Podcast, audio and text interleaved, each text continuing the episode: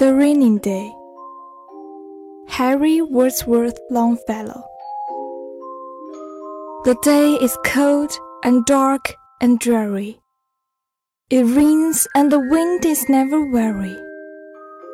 The vine still clings to the mouldering wall, but at every gust the dead leaves fall, and the day is dark and dreary. My life is cold and dark and dreary. It rains and the wind is never weary. My thoughts still cling to the murdering past, but the hopes of youth fall thick in the blast. And the days are dark and dreary. Be still, sad heart, and cease repining.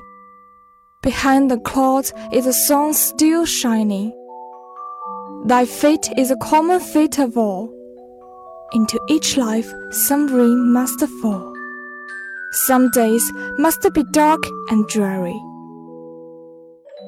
本诗朗读者王琴，摘自东南大学出版社《丝织的帐篷：英语经典诗歌选译》一书。